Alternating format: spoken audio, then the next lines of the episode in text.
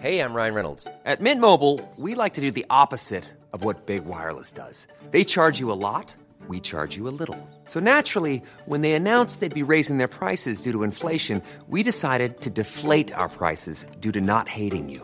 That's right. We're cutting the price of Mint Unlimited from $30 a month to just $15 a month. Give it a try at mintmobile.com slash switch. $45 upfront for three months plus taxes and fees. Promo rate for new customers for limited time. Unlimited more than 40 gigabytes per month. Slows. Full terms at mintmobile.com. Le rendez-vous jeu numéro 212. Il y a trop de jeux absolument partout et on va essayer de parler d'autant de jeux qu'on peut. Il y aura du Inscription, du Darkest Dungeon 2, du Lone Echo 2, du Unpacking, absolument plein de trucs. On aura aussi des news évidemment avec euh, des news du côté de Blizzard, le The Event, le Metaverse, enfin tout ce qu'il faut et c'est parti.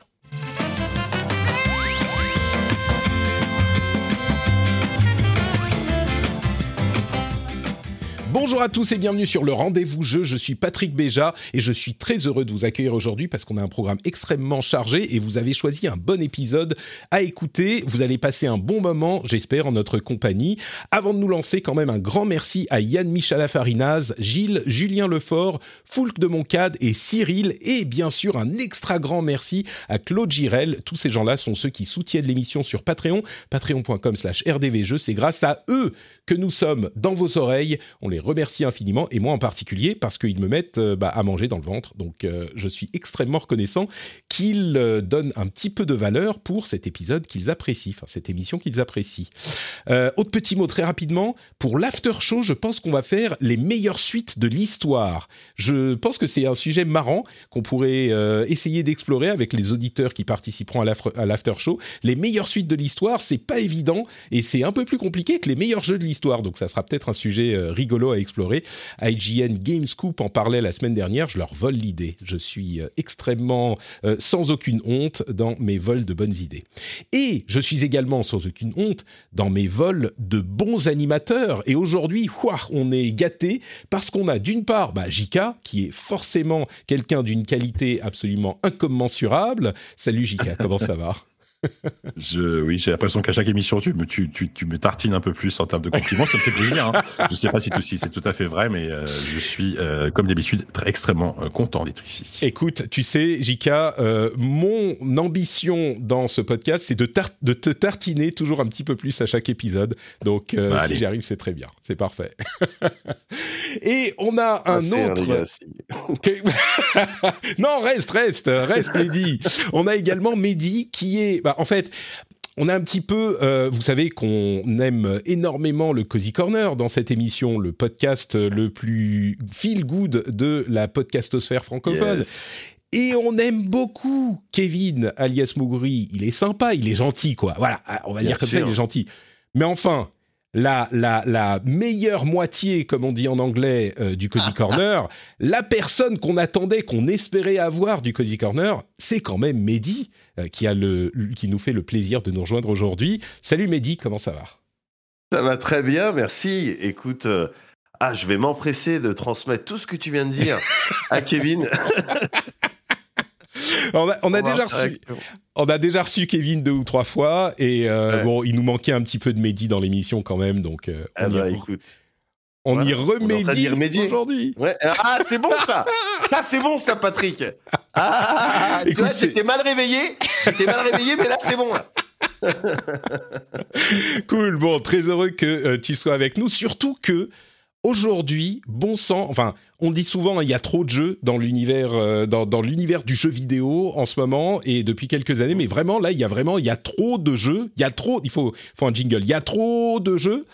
Euh, et on va essayer de parler d'autant de jeux qu'on peut aujourd'hui, mais euh, en particulier, il y a des jeux dont on va parler, enfin dont, tu vas nous parler, Mehdi, et dont tu vas mhm. nous parler, Jika, dont je suis très curieux d'entendre euh, un petit peu plus. Et on va y venir dans un instant. On va parler de Inscription, Darkest Dungeon 2, Lone Echo 2, Resident Evil 4 en VR. Enfin, plein de trucs super intéressants. Et on a aussi euh, des news, comme j'en parlais dans l'intro. Mais ces jeux-là, je suis très curieux d'en entendre parler. Donc, on va se lancer euh, à, peu près, à peu près tout de suite, non sans dire bonjour à la chatroom. Vous savez qu'on est sur Twitch en live euh, le jeudi midi, tous les jeudis midi. Donc bonjour à tous ceux qui nous rejoignent. Euh, gloire au patrixme et bonjour à tous et à toutes, dit Uncle Dark. Le patrisme, c'est un petit peu la doctrine qu'il nous faut dans notre pays et dans notre monde. Pour ceux qui savent pas, je l'explique très rapidement. Le patrisme, c'est un petit peu une sorte de dictature éclairée. Ça peut faire peur, mais en fait tout va bien parce que c'est Patrick qui décide. Et comme moi je sais ce qu'il faut faire, bah c'est quand même euh, assez rassurant. vous pouvez dormir tranquille sous le patrisme, tout ira mieux. On milite pour essayer d'y arriver un jour. On n'y est pas encore, mais, mais à un moment ça arrivera. Merci Uncle Dark. Donc, les jeux dont on va vous parler, euh, je vais dire un tout petit mot sur euh, Guardians of the Galaxy encore, dont je parlais la, semaine dernière. Est-ce que vous avez euh, déjà touché à Guardians of the Galaxy, JK et, Mehdi? Pas encore. J'ai le jeu, figure-toi, mais je ne ah. l'ai pas lancé. Je, pense que je vais le faire parce que ça a l'air plutôt, plutôt sympathique. Voilà. J'ai comme l'impression que Mehdi, c'est pas ton, c'est pas ta cam, ça. Figure-toi que j'ai également le jeu, mais euh, c'est parce qu'il était euh, offert avec le nouveau PC que j'ai acheté il y a quelques jours.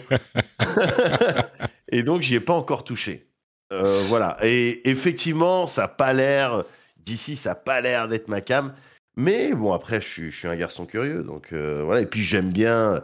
Les, les, trucs Marvel de manière en général, de manière générale, j'aime bien les. Enfin, oui, c'est des trucs qui me divertissent. Donc euh, pourquoi pas euh, Gardien of the Galaxy pourquoi Eh ben écoute, si c'est un truc qui divertit euh, et c'est ça que tu recherches, franchement, je ne peux que recommander ce jeu. Comme je le disais la semaine dernière, au niveau gameplay, c'est sympa, ça casse pas des briques, mais ça ça passe.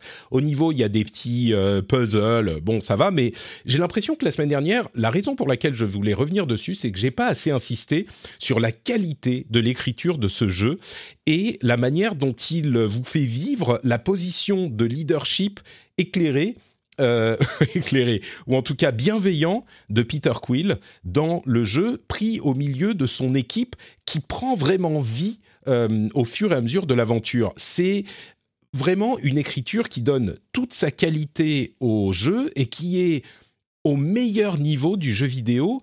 Et je trouve que c'est vraiment dommage que le jeu ait eu une image aussi... Euh, comment dire, aussi négative à la base parce que, en tout cas, les gens n'en attendaient pas grand-chose et sont partis du principe, à cause de Marvel's Avengers, je crois, le jeu qui lui s'est un petit peu rétamé, euh, sont partis du principe que ça serait pas bien. Ils ont pris les trailers, euh, ils sont partis du principe que, que le jeu était mauvais. Et vraiment, l'écriture est euh, drôle du début à la fin, mais pas que il y a des moments assez émouvants, il y a des caractérisations de personnages. Je ne vais pas dévoiler certains moments, mais j'en suis peut-être euh, un petit peu plus de la moitié. Il y a un personnage qui a été teasé dans les films et euh, qui est présent et qui est représenté d'une manière qui est aussi brillante que dans les films Marvel, qui est complètement fidèle aux comics, mais qui est en même temps super amusante et rigolote et fonctionne. Et en plus de ça, le l'arc narratif de Peter Quill est euh, vraiment, bon, c'est pas non plus euh, un film qui vous fera, un jeu qui vous fera pleurer, mais ça, euh, c'est pas juste des scènes d'action. Les relations entre les personnages sont tendues et il faut que Peter Quill il est pris au milieu. Et j'écoutais un podcast il y a pas pas longtemps, il disait c'est un petit peu le Ted Lasso de l'univers Marvel. Peter Quill, il est vraiment pris au milieu de ce groupe de euh, coéquipiers qui pourraient être une vraie équipe, un vrai bon groupe qui travaille ensemble, mais qui sont trop malhabiles et trop euh, braqués sur leur truc pour s'entendre. Et lui, il essaye de les tenir ensemble en groupe et il, euh, il, est, comme je disais, le Ted Lasso, il veut que tout le monde s'entende bien, il veut sauver les gens, il est bon, il est gentil, et on est, nous, donc, au milieu de toute cette, euh, comment dire, cette, euh, ce chaos entre les histoires euh, du jeu lui-même, c'est-à-dire les aventures, les trucs qui se passent pas bien, et l'équipe elle-même. Et on est au milieu de tout ça, on essaye de prendre les bonnes décisions, de les garder ensemble, et euh, on le vit vraiment comme un, film de la meilleure qualité. Je le compare au, euh, au, Guardians of the Galaxy, le premier de James Gunn. Il est franchement aussi bon et aussi drôle et aussi bien écrit. Et comme je le disais, je marre tout, tout le temps. Et puis il y a des moments un petit peu émouvants. J'insiste sur ce fait parce que ça amène une qualité de jeu qui est bien au-delà de la somme de ces, euh, différents éléments. C'est-à-dire que le gameplay, bon, ça va, mais pendant le, jeu, on est tout le temps en train de parler avec nos coéquipiers. Si on va faire euh, quelque chose un petit peu plus loin que euh, là où on est censé résoudre le puzzle du moment, les coéquipiers vont nous dire un truc, ils vont nous dire "Eh mais c'est bon Peter, euh, qu'est-ce que tu vas foutre par là Non mais ils, vont sortir une petite blague, il y a Drax qui est hilarant avec son ton hyper comment dire il, il, comprend pas le second degré il est hyper premier degré tout le temps et il dit des trucs marrants en permanence il la manière dont on interagit avec les différents personnages de l'équipe est vraiment un, truc que j'ai rarement vu. C'est, ça se compare presque euh, aux, mécaniques de groupe qu'on peut avoir dans, ou de, de, de discussion, de conversation qu'on peut avoir dans un jeu euh, Naughty Dog, un Uncharted ou un, ou un euh, The Last of Us, où on a toujours des conversations dans le jeu. Sauf que c'est avec quatre autres personnages en même temps. Bon, trois et demi si on compte Groot, comme un demi, mais et on parle tout le temps. Et euh, ils nous disent des trucs qui sont cohérents avec ce qu'on est en train de faire. Et il y a des interactions qu'on peut avoir où on doit choisir ce qu'on va dire à qui, qui on va mettre en avant, qui on va protéger. C'est au niveau de la conversation et de la présente, comment dire, de la matérialisation des coéquipiers, c'est vraiment un niveau au-dessus de tout ce qu'on a vu dans euh, tous les jeux de l'histoire. Et c'est au, niveau de l'écriture et au niveau technique, la manière dont ils engagent les euh, éléments de conversation à tel ou tel moment, dont ils vont lancer une ligne de dialogue, dont ils vont interrompre le truc, etc. À tel point que quand je vais à un endroit, j'avance un petit peu trop et ça coupe la conversation qu'on était en train d'avoir, je suis furieux parce que je voulais savoir ce qu'ils allaient dire, euh, savoir ce qui allait se passer, rigoler à la blague qui allait arriver certainement. Enfin bref. Bon, ça sera pas un jeu pour tout le monde non plus, mais cet aspect du jeu, je pense qu'il faut vraiment le mettre en avant parce que c'est une, euh, une grande qualité qui est qu'on voit pas ailleurs, ou pas comme ça, pas aussi bien réussi. Donc voilà sur le, le petit Guardians of the Galaxy. C'est un, une, une, espèce d'Uncharted en termes de gameplay, c'est ça Ça mélange euh, combat, euh, exploration vite fait, euh, c'est assez linéaire. Enfin, on, c'est complètement différent d'un Marvel Avenger. On est Complètement, ouais. On est très très linéaire, on suit l'histoire. Uncharted, ouais, eh, on, on, peut vraiment le comparer avec Uncharted dans ce sens-là, sauf qu'on est quatre au lieu d'être deux ou trois ou ce que c'est. Enfin cinq si on compte si on compte Peter aussi. Ouais, mais c'est vraiment Uncharted. Ouais. Les, les combats à vrai dire, sont pas aussi réussis que dans Uncharted. Euh, c'est un peu plus fouillis mhm. en fait. Le problème, c'est qu'on peut contrôler les coéquipiers et leur dire maintenant, toi, tu dois faire ça, toi, tu dois faire ça. Et c'est très fouillis, quoi. C'est compliqué de cibler le bon ennemi et de dire au coéquipier de faire sur mhm. tel ennemi ce qu'il doit faire. Les combats sont pas ultra réussis. Il y a des bonnes idées. Est-ce qu'on peut ne pas, est-ce qu'on peut ne pas euh, diriger ses coéquipiers? Est-ce que si on fait rien, il se, il, gère tout seul C'est peut-être ça aussi l'intérêt. Alors, il se gère tout seul, mais c'est les coups spéciaux qu'on va déclencher et t'en as besoin. Clairement, dans les combats, oh, si tu utilises pas leurs coups spéciaux, euh, ça va pas bien se passer. Et t'as les trucs genre, il y en a un qui fait du crowd control, un qui va pouvoir faire des coups euh, qui font du, stagger, qui vont, euh, comment dire, étourdir les ennemis. Et puis t'as aussi toi, avec ton arme, au fur et à mesure que l'histoire avance, différents types de munitions qui vont avoir différents effets. Ça devient de plus en plus complexe. Et ça devient un, relativement intéressant, mais encore une fois, c'est pas c'est pas pour ça que vous allez lancer le jeu, quoi. Euh, super. Jika, tu veux nous parler On va arriver à Inscription juste après, mais Jika, qu'est-ce que c'est que Dusk euh, qui est sorti sur Switch? Il était déjà dispo avant? Ouais, si ça. Euh, tu, tu, tu, tu n'avais jamais entendu parler de Dusk? Enfin, ça, ça, ça, vous parle pas du tout? Non. Ah alors c'est alors c'est sorti euh, c'est sorti en 2019 je crois de à la, base c'était un jeu exclusivement PC et ça fait partie de cette vague de, de, de nouveaux jeux indépendants que moi j'adore qui ce, ce que j'appelle les FPS néo néo rétro. Donc c'est-à-dire que c'est des FPS qui reprennent le style visuel euh, souvent des FPS des années 90 euh, début 2000 donc euh, Quake euh, Duck Nukem 3D enfin voilà tous tout, tout, ces tous ces jeux que moi je, personnellement j'adorais avec derrière quand même une couche de modernité en termes de contrôle etc et, et et, parmi cette vague de jeux euh, de FPS néo rétro, Dusk est clairement, euh, clairement le meilleur enfin, à l'époque, en tout cas, moi, je l'avais fait avec un, immense plaisir. Euh, si, vraiment vous aimez les FPS euh, très nerveux, très rapides, avec une ambiance qui mélange euh, à la fois l'horreur, l'industriel, voilà, il y a, vraiment des inspirations dans tous les sens. Il y a un des meilleurs level, design de, FPS que j'ai vu de ma vie, très honnêtement. C'est incroyable. C'est un jeu qui a été développé par une personne et c'est vraiment c'est brillant. Le, feeling des armes est, vraiment super bon. donc déjà sur PC, c'était un, c'était un excellent jeu. Ils, ils, ont pris le temps de le porter sur Switch parce qu'en fait, il fallait adapter pas mal de choses parce que c'est vraiment à la base un FPS PC, donc euh, clavier souris. Et on se demandait vraiment comment ça pourrait passer à la manette, surtout avec le, les, les Joy-Con de la Switch qui sont pas réputés pour être les plus euh, les plus précis pour jouer à, ce genre de jeu. Pardon. Et, euh, et ben c'est étonnamment réussi. Euh, alors c'est moins précis que sur PC. On va dire que si, si, si, vous connaissez pas le jeu, que ça vous tente et que vous avez le choix euh, et que vous voulez pas jouer en mode portable, faites-le plutôt sur PC. Je pense que ça, ça, vous aurez une maniabilité encore meilleure en clavier souris. Par contre, ils ont fait ils ont fait vraiment tous les efforts pour l'adapter correctement à la, à la Switch, notamment des idées toutes bêtes, mais euh, ils, utilisent le, gyroscope de, de, la, de, de console. C'est-à-dire que tu peux effectivement viser avec, les joysticks et tu peux ajuster ton tir pour, pour être un peu plus précis en, levant légèrement la console ou en levant légèrement les Joy-Con. Et ça marche ultra bien. Euh, il y a une tonne d'options de, d'accessibilité, de, réglage, euh, une, une, visée plus ou moins, plus, ou moins assistée si, si, si, tu galères, etc. Et, et, c'est, et, là, je me surprends à refaire le jeu en entier parce que je l'avais fait déjà à l'époque. je l'avais fait déjà. Et là, et là, je refais le jeu. En fait, j'ai fait le test pour jeuxvideo.com et, euh, et là je, je, me surprends vraiment à le refaire en entier parce que c'est vraiment euh, c'est vraiment génial. Euh, donc après euh, je, je, sais pas si j'imagine que tu as balancé le trailer là sur euh, sur Twitch. Ouais. Euh, c'est moche. Hein. c'est moche. Ah, c'est un style graphique. Non mais c'est un style enfin, C'est néo rétro quoi. voilà, mais c'est ouais. un style graphique qui est très particulier et je comprends qu'aussi il y a des gens que que ça repousse. c'est c'est clair que c'est pas Doom Eternal, c'est pas c'est c'est pas Battlefield. On en est très loin de ça. Par contre, vraiment, il y a une ambiance sonore, il y a une ambiance même horrifique par moment qui est qui est vraiment excellent, excellente.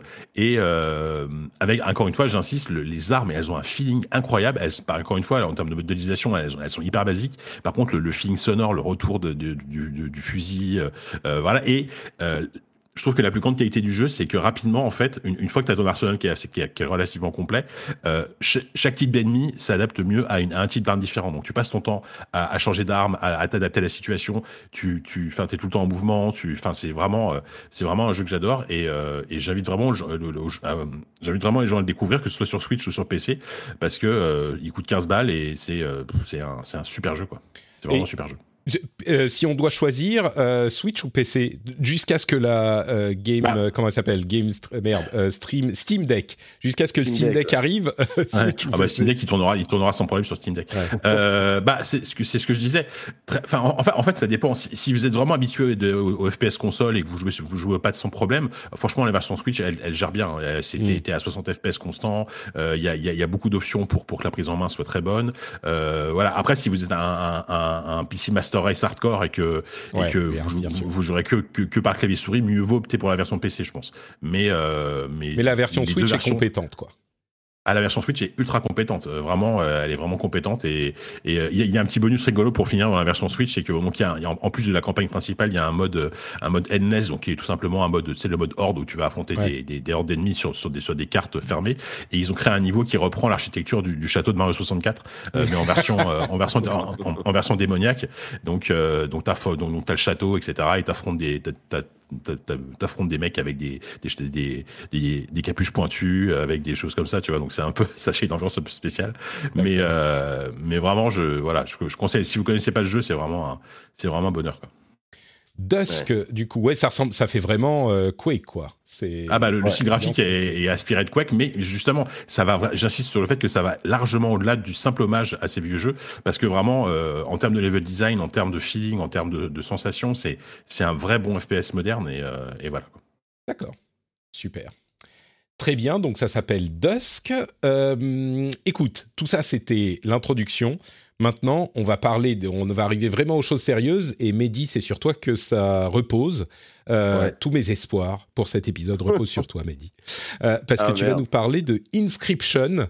Euh, ouais. Inscript, comme une crypte, Inscription, qui est un jeu voilà. dont j'entends parler depuis des semaines et tout le monde en dit énormément de bien. Je crois que peut-être comme Dusk, il a été fait par une personne, si je me trompe pas. Et, et, je vais ouais. te laisser en parler, mais je suis hyper curieux. J'ai hésité à l'acheter genre 12 fois Et, euh, et donc, je veux savoir si je dois vraiment l'acheter ou pas. Mehdi, dis-nous tout. Qu'est-ce que c'est que Inscription? Alors, ce qui va être euh, délicat, euh, euh, Patrick, c'est que c'est vraiment le genre de jeu. Donc, il est sorti récemment. Et c'est le genre de jeu dont il est difficile de parler euh, sans spoiler un certain nombre de choses. Le problème, c'est que si on spoil un certain nombre de choses, ah, ça retire un- pas mal d'intérêt au jeu. Donc, je vais essayer d'en pas, je vais essayer de pas spoiler. Ça, c'est vraiment le, le- le- le- ma mission principale là aujourd'hui en te parlant d'Inscription. Je vais essayer de rien spoiler du tout. C'est très Mais- bien. Moi, je suis, je suis très, très adverse aux au spoilers, donc euh, ouais, Ouais. aussi peu que possible. Très bien. Voilà, mais il faut quand même que j'en parle et que j'explique pourquoi est-ce que pour moi c'est euh, peut-être le jeu de l'année, Oh. Euh, en tout cas une grosse tuerie. Donc effectivement, tu disais que c'était euh, euh, développé par une personne là. euh, en fait, c'est le, le le même dev que Pony Island. Je sais pas si vous aviez traîné, Jika, t'avais traîné un peu sur. je, je connais le jeu, mais j'y ai jamais joué. Ouais, Patrick un petit peu. Euh, pareil, j'en ai entendu parler, mais ouais, c'était effectivement. C'était spécial. C'était un style de runner, tu sais, les, run- les endless runners là, où tu, tu fais qu'avancer, et puis euh, voilà. Mais le, le, le jeu euh, se situait pas du tout euh, à ce niveau-là. C'était, enfin, j'y ai pas joué non plus, mais on, on en a beaucoup parlé et c'était apparemment le jeu se situait au niveau des menus. Tu Mm. vois Donc c'était vraiment, euh, voilà, réfléchir en dehors de la boîte, quoi. Et là, avec euh, euh, Inscription, waouh Alors comment, comment euh, Bah, le, le principe de base du ça. jeu quand tu commences, c'est un jeu de cartes, c'est ça? Alors c'est ça, mais de manière générale, Inscription, si tu veux, c'est un mélange entre, je dirais, euh, Yu-Gi-Oh, euh, Myst et un peu, euh, dans- d'une certaine manière, en termes de DA, à un moment donné, un peu Earthbound. Et Hmm. donc là, je viens de te donner trois jeux, mais attends, c'est comme si je te disais, oui, rien à c'est un mix entre Street Fighter 2, FIFA et Civilization. Ça n'a pas de sens. Ça n'a pas de sens. Et pourtant, je je, je, je- je vois pas trop comment te le décrire autrement. Hmm. C'est-à-dire que, effectivement, on est sur une base de, de, de jeux de cartes euh, comme euh, certains et certaines connaissent euh, déjà, j'imagine. euh, euh, Gwent, je disais Yu-Gi-Oh!, mais Magic. Voilà, ce, genre de cartes avec des, des créatures qui ont des, des forces, une- de la vie, une, une, une- attaque, et puis il s'agit de, de battre ton adversaire en face. Tout ça mélangé, voilà, agrémenté de petites saveurs roguelite à la Slay the Spire. Mhm. C'est-à-dire que on, a un parcours qu'on doit faire, on va faire des rencontres, on va y avoir des events, on va devoir faire des choix, et en fonction de, ce qu'on fait, ça va, euh, euh, si vous voulez, étoffer notre deck, euh, notre paquet de cartes dans lequel on va piocher à chaque fois pour faire des combats. Ça, c'est ce que le jeu propose. Euh, ouais, les premières, euh, les premières, les premières heures, on va dire. Les premières heures, on a le sentiment qu'on est sur ce type de jeu-là, dans un, dans un contexte toutefois un petit peu chelou. Parce que à tout moment, on peut, arrêter de jouer au jeu de cartes et explorer la pièce dans laquelle on se trouve et dans laquelle on joue au jeu de cartes contre une personne qu'on voit pas forcément euh, distinctement, qui est dans l'ombre. Donc il y a un côté horrifique.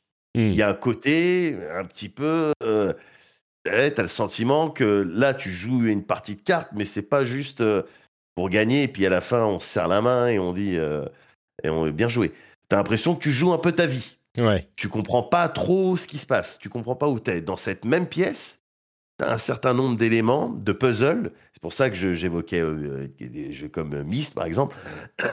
t'as des puzzles qui vont te permettre de, de, de peut-être avoir un avantage sur euh, tes parties de cartes, mais aussi de comprendre ce que tu fais ici, ce que c'est en fait. Inscription.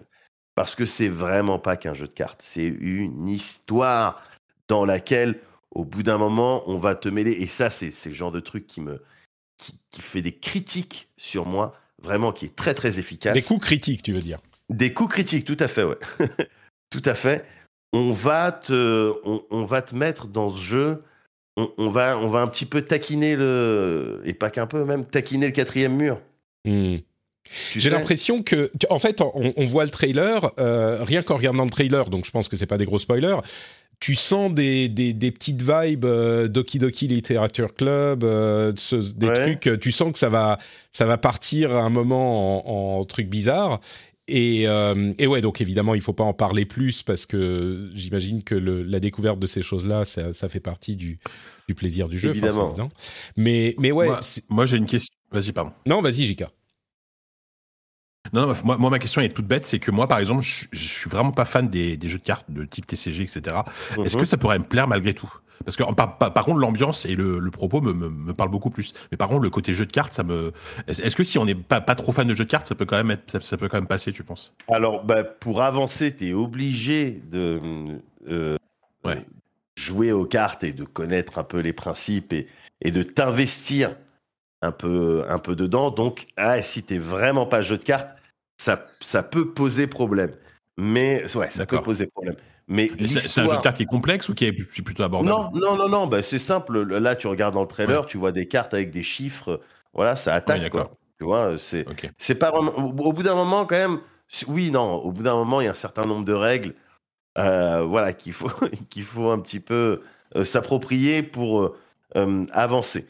Mais il y a tout un tas de secrets à côté desquels tu peux passer dans le jeu. C'est-à-dire, tu peux faire le jeu en traçant et puis euh, voilà, tu peux le terminer ouais en 7-8 heures. Moi, j'y ai passé un petit peu moins de 20 heures, mais parce que je voulais tous les secrets. Je voulais tout. Là, je vois sur le trailer, il y a des, euh, il y a une phase où on voit un, un jeune monsieur qui est devant son PC, qui parle à la caméra, parce que dans le jeu, il y a aussi ça. Il y a un petit côté euh, presque, euh, comment dire, petite saveur found, found footage à la Hmm. Blair Witch un petit peu. Euh, voilà, t'as l'impression de, ouais, encore une fois, d'être, euh, euh, de, de jouer un jeu, mais tu joues pas Ouais. vraiment un jeu, quoi. Ouais, Donc on a l'impression. la- ça qui. L'ambiance que ça donne, c'est genre euh, tu fais un, un- un pacte avec le diable et euh, tu joues voilà à chaque fois que tu vas mourir, tu vas devoir euh, perdre Il y a 3 des litres de pas sang. ouais, Il y a des histoires pas claires. Il y a Je crois que- pas claires. Dans le chat, dans la chatroom l'a bien résumé. Il dit j'ai rien compris mais il me l'a vendu. C'est un petit peu ça. c'est un petit peu Je cette suis ambiance. désolé. Je suis désolé, mais parce qu'encore une fois, vraiment, il faut Hmm. jouer à ce jeu et, et, et- et je me dois de, de, de, conserver un maximum d'éléments. Enfin, je peux Bien pas, je sûr. peux pas spoiler quoi. Non non mais Parce que- évidemment mais Voilà, ça surprend. Il y a des choses qui vont surprendre. Il y a des choses qui vont choquer. Il y a des, il y a des passages dans le jeu qui m'ont complètement déstabilisé, qui, qui m'ont fait euh, m'arrêter de jouer. Attends, attends, attends, deux secondes. Ça va un petit peu trop loin là. D'accord. C'est un petit Bon peu n'en trop. n'en dis pas euh, plus, n'en dis pas plus. Ouais, N'en dis pas ouais, plus, je veux. Mais, euh, mais tu disais 7 heures, on peut le finir en 7 heures. Euh, ça- Ouais. Quand tu as dit les premières heures, ça te fait. euh, tu joues à un jeu de cartes uniquement. Ça, ça avance quand même euh, relativement rapidement. C'est pas que tu dois jouer un jeu de cartes pendant 15 heures avant de commencer à voir euh, Non, pas un du truc. tout. Si, si ouais. tu peux le finir en 7 heures, ça, ça avance, quoi. Ouais, ouais, alors 7 heures, c'est- oui, entre 7 et 9 heures, c'est quand tu traces vraiment. Mais il, voilà, le, le- la, la- la dimension carte, tu es obligé de passer par là. Combat de Ouais. carte, tu es obligé de passer par là. C'est, et, et du reste, moi, pour, euh, parce que moi, j'aime bien le, le- le- le principe de carte, euh, ces trucs-là, j'aime bien. Et euh, dans Inscription, c'est bien fait, c'est, c'est bien réfléchi, c'est pas juste. Ouais. euh, on n'est pas sur des cartes DBZ avec des, des super forces, et tu poses et puis t'as gagné. C'est pas ça. hein. C'est un jeu de cartes. Je veux dire, le jeu de cartes, à lui tout seul, il est déjà bon. Hmm. Il est déjà bon, il y a des trucs intéressants, il y a des, il y a des cartes, il y a des, des synergies à découvrir et, et exploiter, tout ça. Mais ce qu'il faut bien comprendre, c'est que le jeu, ah, c'est vraiment pas ça. hein. C'est D'accord. vraiment pas, euh, c'est pas qu'un jeu de cartes. hein. Ok, ok. Bon, écoute, euh, je, je, je ne sais pas beaucoup plus de ce qu'est le jeu, mais du coup, je crois que je vais aller le prendre. En plus, c'est un jeu qui est pas très très cher, si je ne m'abuse. Euh, il y a une vingtaine ouais. d'euros, quelque chose comme ça. C'est ça, c'est ça, je crois, ouais. Ouais. Et, et du coup, il est sur. Euh, J'ai pas donné les, les plateformes. je crois qu'il est, il est que sur PC Inscription? Euh, c'est- ça serait pas impossible, ça m'étonnerait Ouais. pas. Je, je crois qu'il est que sur PC. Il est sur Steam. Euh, tac, tac, tac. Ouais, je crois que c'est ça. Et on parlait d'autres jeux tout à l'heure. Euh, Dusk, du coup, il est sur PC et sur Switch maintenant? Il est sur les autres euh, plateformes Ouais. aussi? Non, non, P- PC, Switch. PC et. Switch. Guardians of the Galaxy, par contre, c'est absolument partout. Euh, bah écoutez, je vais vous dire, moi, du coup, un tout petit mot sur Animal Crossing. Mais Patrick, que se passe-t-il? Tu nous parles d'un jeu qui est sorti il y a quoi euh, Plus d'un an? Euh, Oui, tout à fait. En fait, j'ai lancé Animal Crossing euh, il y a quelques jours de ça pour y jouer avec mon fils. Vous savez que mon fils est toujours un petit peu, un petit peu peureux. Et donc, je cherche souvent, il est tout petit, hein, il a 3 ans, je cherche des jeux auxquels jouer avec lui. Et euh, j'ai fait des trucs genre euh, Untitled Goose Game, euh, Forza 4, ce genre de trucs. Oui, entre parenthèses, on parle pas de Forza 5 aujourd'hui, on en parlera la semaine prochaine, promis. Les tests viennent d'arriver, on en parle la semaine prochaine avec des gens qui savent de quoi ils, de quoi ils parlent. Euh, mais on en parlera à ce moment. Il y a trop de jeux de toute façon, on le dit depuis tout à l'heure, euh, et c'est un exemple de plus de ça. Mais donc, Animal Crossing, comme il y a trop de jeux, je me suis dit, je vais lancer un jeu qui a un an et demi. Et, euh, et j'y ai joué un petit peu avec euh, mon fils. C'était, et je, dois avouer que j'ai compris pourquoi Animal Crossing a un tel euh, succès. Et j'y ai même pris beaucoup plus de plaisir que j'aurais cru. Et bon, je pense que le jeu s'est vendu à 35 millions d'unités, donc tout le monde sait de quoi il s'agit. C'est que moi qui ne connaissais pas vraiment le plaisir d'Animal Crossing, mais, je le découvre avec, euh, comment dire, je, je comprends le plaisir du jeu euh, et j'y prends moi-même beaucoup de plaisir, cette sérénité, cette paisiblerie.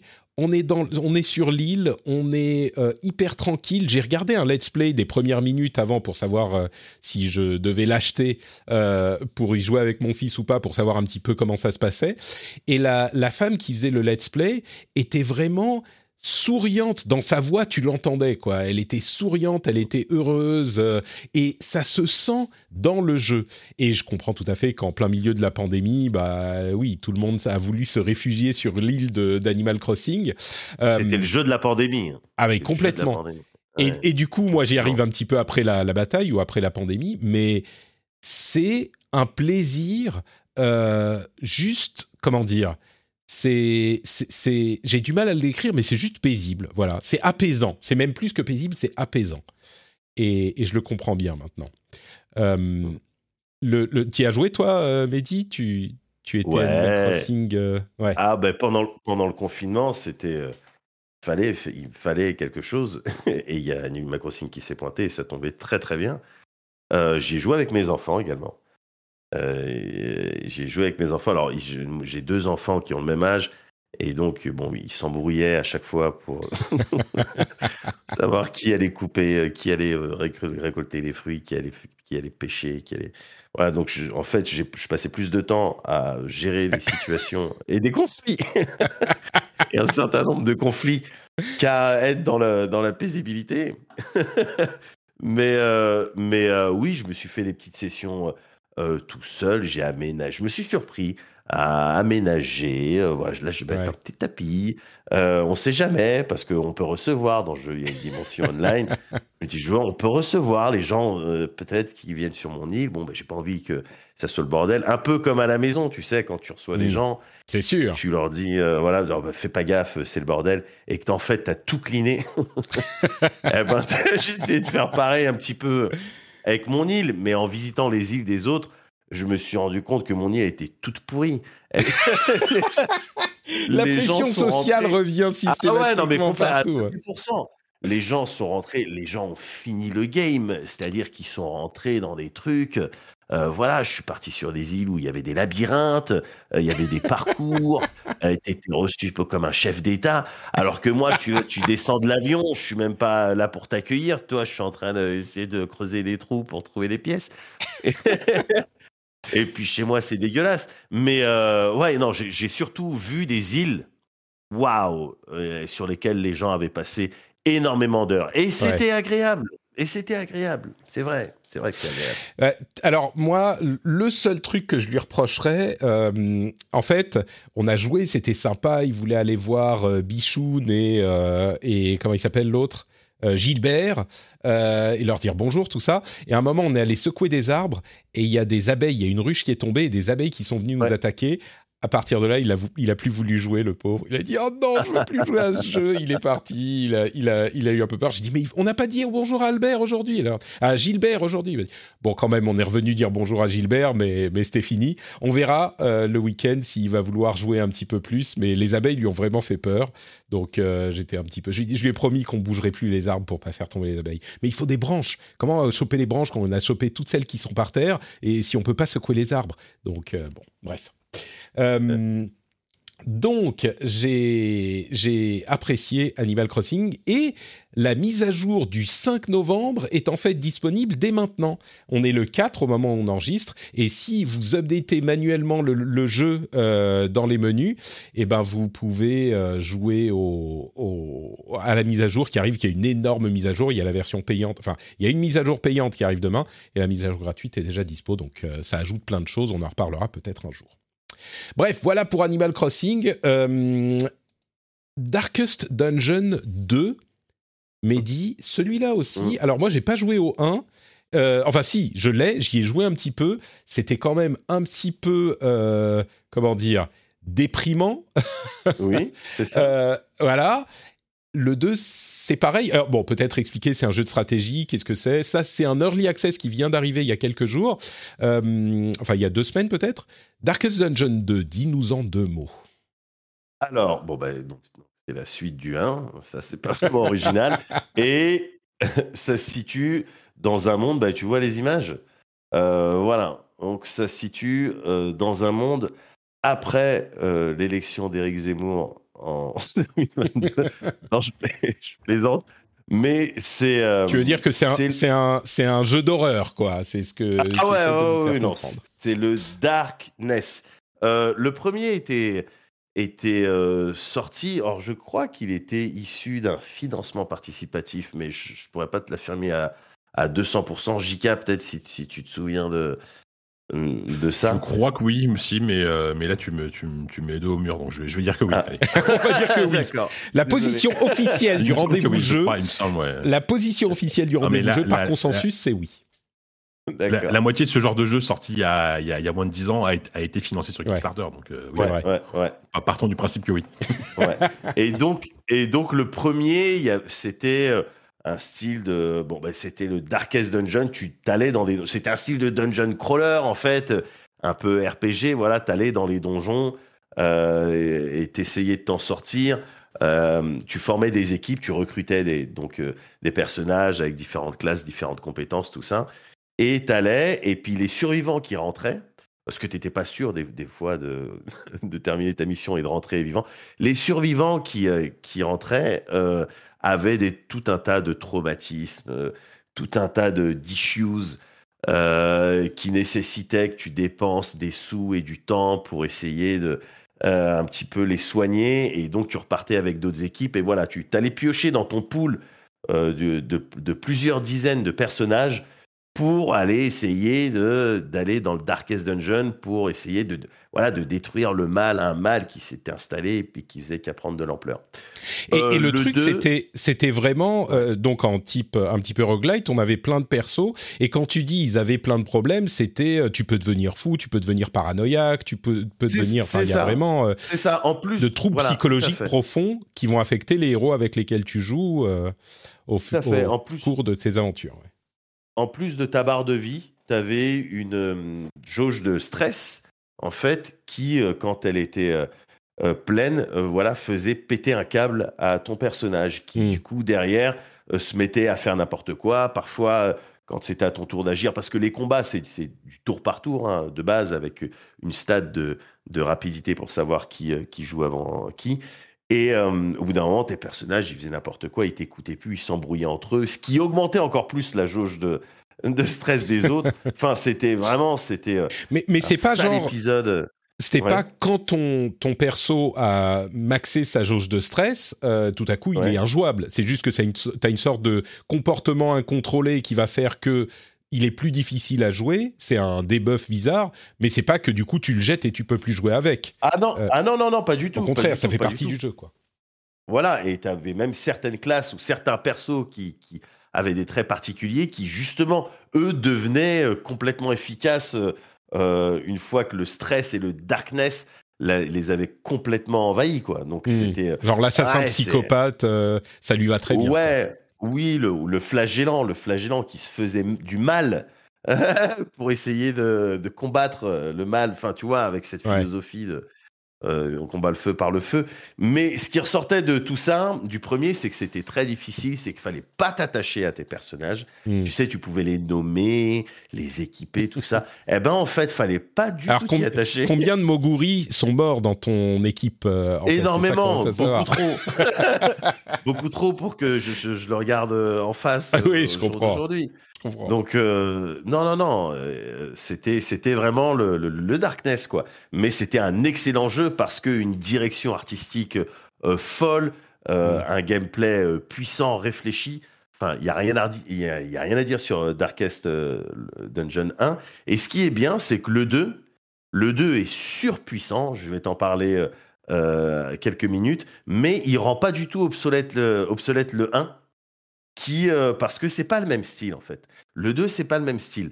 Je sais que ça a déstabilisé les gens. Le, le premier encore une fois c'est dungeon crawler avec des saveurs un petit peu RPG. T'as un budget à, gérer euh, et, toute une équipe, un pool de plusieurs personnages à gérer. Le 2 euh, ça prend un peu plus de mécanique de roguelite.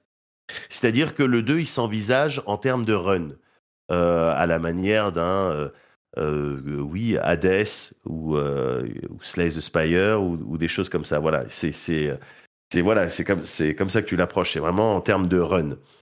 Euh, Il y avait des gens qui étaient déstabilisés parce qu'ils ils s'attendaient à ce que le 2 soit du 1, mais avec encore plus de personnages, plus de Mm. contenu, plus de donjons, tout ça. Moi, je trouve qu'ils ont bien fait de changer euh, un petit peu euh, la recette tout en gardant une, la, la même DA, hein, la même DA qui fonctionne, avec pour le coup là, des personnages euh, en 3D mieux animés. Et euh, donc ça, ça fait plaisir. C'est super, super beau d'ailleurs. Euh, Le passage à la magnifique. 3D fait des Ah animations oui. incroyables, des animations, enfin des effets de lumière, des... c'est- c'est très très très beau. hein. il est magnifique, il est juste magnifique. Et le principe dans Darkest Dungeon 2, c'est euh, le 2 en fait te met au courant que ce que tu as fait dans le 1, bon ben finalement ça n'a pas marché. Parce que Oh non. le darkness, le darkness s'étend à tout ce qui t'entoure, quoi, au monde entier.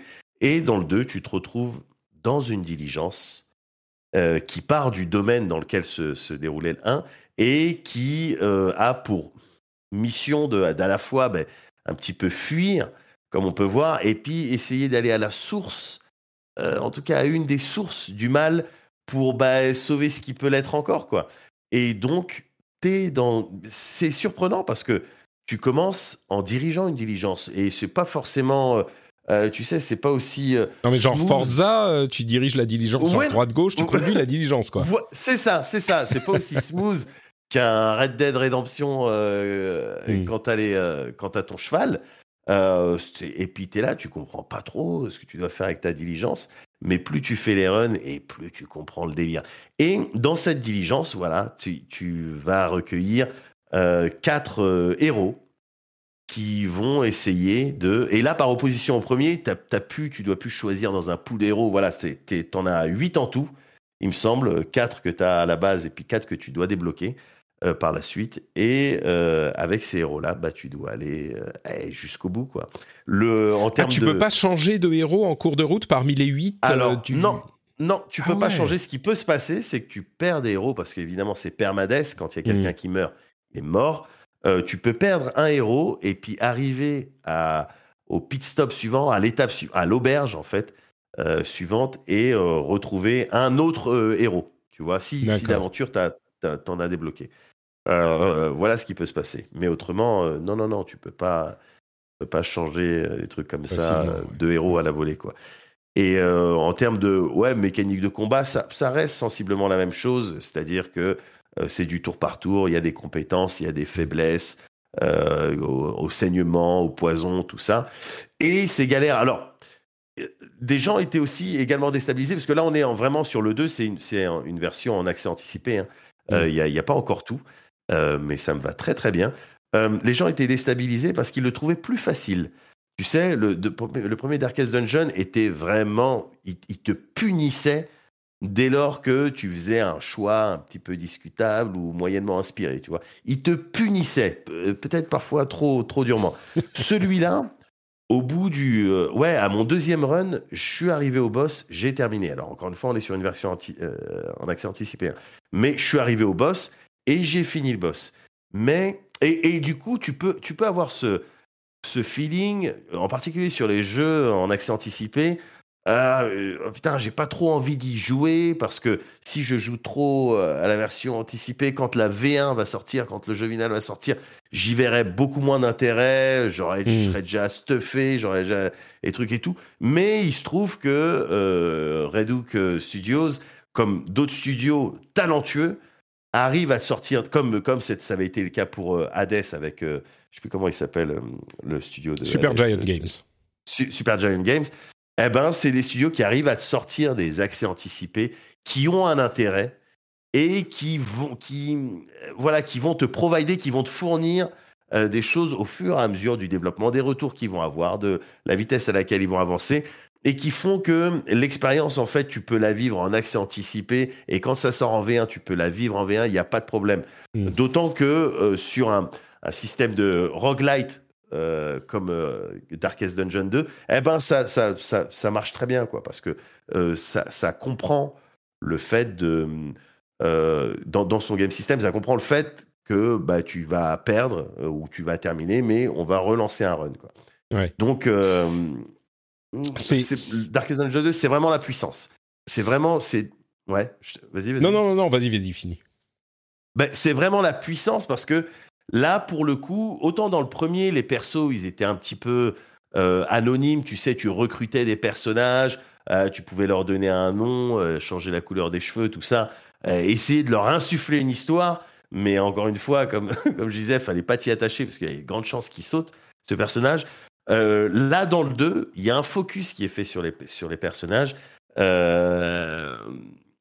Avec, on, tu vas découvrir leur histoire, en fait. Chaque Mm. personnage a une histoire et tu vas découvrir ça pendant ton run. Si tu fais les bons choix, si tu passes par les bons endroits, tu vas avoir la possibilité de découvrir le passé. Voilà, qu'est-ce qui fait que ce maître d'armes euh, en est là aujourd'hui et, s'est retrouvé dans cette diligence avec ces autres personnes, avec ce, avec cette ambiance, avec ses compétences, avec ce truc-là. Euh, voilà, tu vas découvrir l'histoire des personnages. Et les histoires des personnages, je les trouve bien écrites, évidemment euh, euh, euh, appuyées par cette voix off qui est là et qu'on connaît et qu'on kiffe. Tu sais, c'est cette même voix qui, dans le premier, disait Rune has come to our family. Et t'es là et tu sens que c'est le darkness, tu vois. T'as envie qu'elle t'accompagne, mais en même temps, tu sais qu'elle te donne toujours des mauvaises Ouais. nouvelles. Mais- est là mais pour du coup- commenter quand tu fais des erreurs. Quand, quand tu dis que c'est roguelite, c'est-à-dire que tu vas continuer ton run jusqu'à ce que tu aies épuisé le pool de tous tes personnages, et ensuite, tu reco- enfin, jusqu'à ce que tu aies utilisé les 8 ou ce que c'est, ou que tu sois mort euh, avant la, la prochaine auberge? Non. Et, mais tu- quand tu recommences, tu reprends les personnages qui sont morts, c'est ça que, que je comprends Non, pas. non, non. Oui, oui, c'est c'est ça. C'est-à-dire, oui, tout à fait. ouais. Tout à fait. C'est-à-dire, quand tu recommences, euh, tu recommences avec les mêmes personnages, mais qui n'ont pas forcément les mêmes traits. Donc, euh, à l'instar du premier, les personnages ont des traits positifs ou négatifs. Tu vas Mhm. avoir quelqu'un qui, par exemple, qui va être optimiste, et, euh, et concrètement, ça va être bah, pendant les combats ou pendant les, euh, le voyage, euh, va sortir voilà des petites. des petits trucs optimistes, même quand c'est, tu vois, même quand c'est le darkness, pour essayer de remonter un peu le moral ou Mm. la jauge de la jauge de stress, puisqu'il y a toujours une jauge de stress dans le deuxième. Voilà, t'en as d'autres qui vont être kleptomanes ou qui vont être grincheux ou voilà et ces traits-là, donc ces traits-là, ils vont changer à- d'un run à l'autre, mais c'est les mêmes d'un personnes. run à l'autre. Et en fait, d'un run à l'autre, tu, si tu veux, quand, quand tu, euh, voilà, quand tu termines un run ou même quand tu le termines pas, quand tu avances et, et tu perds, tu vas euh, marquer un certain nombre de points. Euh, voilà, euh, comme, comme dans une partie de FTL ou un truc comme ça, tu vas marquer un certain nombre de points en fonction des actions que tu as faites. Et ces points-là, ils vont faire augmenter un niveau général. Ce niveau général, c'est la partie un petit peu méta de Darkest Dungeon 2, c'est-à-dire que euh, c'est en débloquant, euh, euh, c'est en augmentant de niveau général que tu vas débloquer euh, des nouveaux traits, par exemple, pour tes personnages, euh, mais également des nouveaux objets qui vont être, euh, du coup, euh, compris dans le, le, le, le pool de ce que tu vas pouvoir, si tu as de la chance, euh, débloquer Mm. pour tes runs, euh, pour tes runs suivants. C'est-à-dire que euh, tu vas débloquer des choses qui vont, qui vont rendre tes, tes, tes, euh, tes prochains runs peut-être un peu, un peu plus euh, Ouais, euh, vivables. Quoi. Voilà. ouais. Bah, Mais le comme du un. roguelite, euh, Voilà, c'est ça. C'est le principe du roguelite. Comme un Dead Cell. Ça, ça ça donne envie. Euh, on n'a pas vraiment parlé du système de combat, mais c'est le même que le 1. En gros, c'est euh, ce système tour par tour où on a les quatre personnages l'un devant l'autre, donc en position en groupe, qui font face euh, sur un plan horizontal l'un devant l'autre à la queue leu en quelque sorte, qui font face au groupe Ouais. d'ennemis, qui vont être 2, 3, 4, 5, ce que c'est. Et donc, il y a la position qui est importante, et puis le tour par tour va, va prendre son, son style de jeu classique, enfin c'est du, du tour par tour classique, mais la position est importante, etc. Il y en a un qui va être devant. euh, et, C'est ça. Donc, en fonction de la classe, évidemment, il faut réfléchir à la position parce que tu as des compétences qui peuvent pas être lancées en euh, quand tu es au front ou quand tu es derrière, euh, en fonction de ta classe. Donc, évidemment, ça, ça se réfléchit. Ça se, il y a un build. hein. Il y a, tu dois construire tes personnages euh, au fur et à mesure de, de ton run, quoi. Et, et quand la chance est avec toi, tu peux faire des belles choses. Quand elle n'est pas avec toi, euh, c'est la déprime. hein. c'est la déprime. Écoute, euh, deuxième jeu sur deux que j'ajoute à ma liste de jeux que je veux.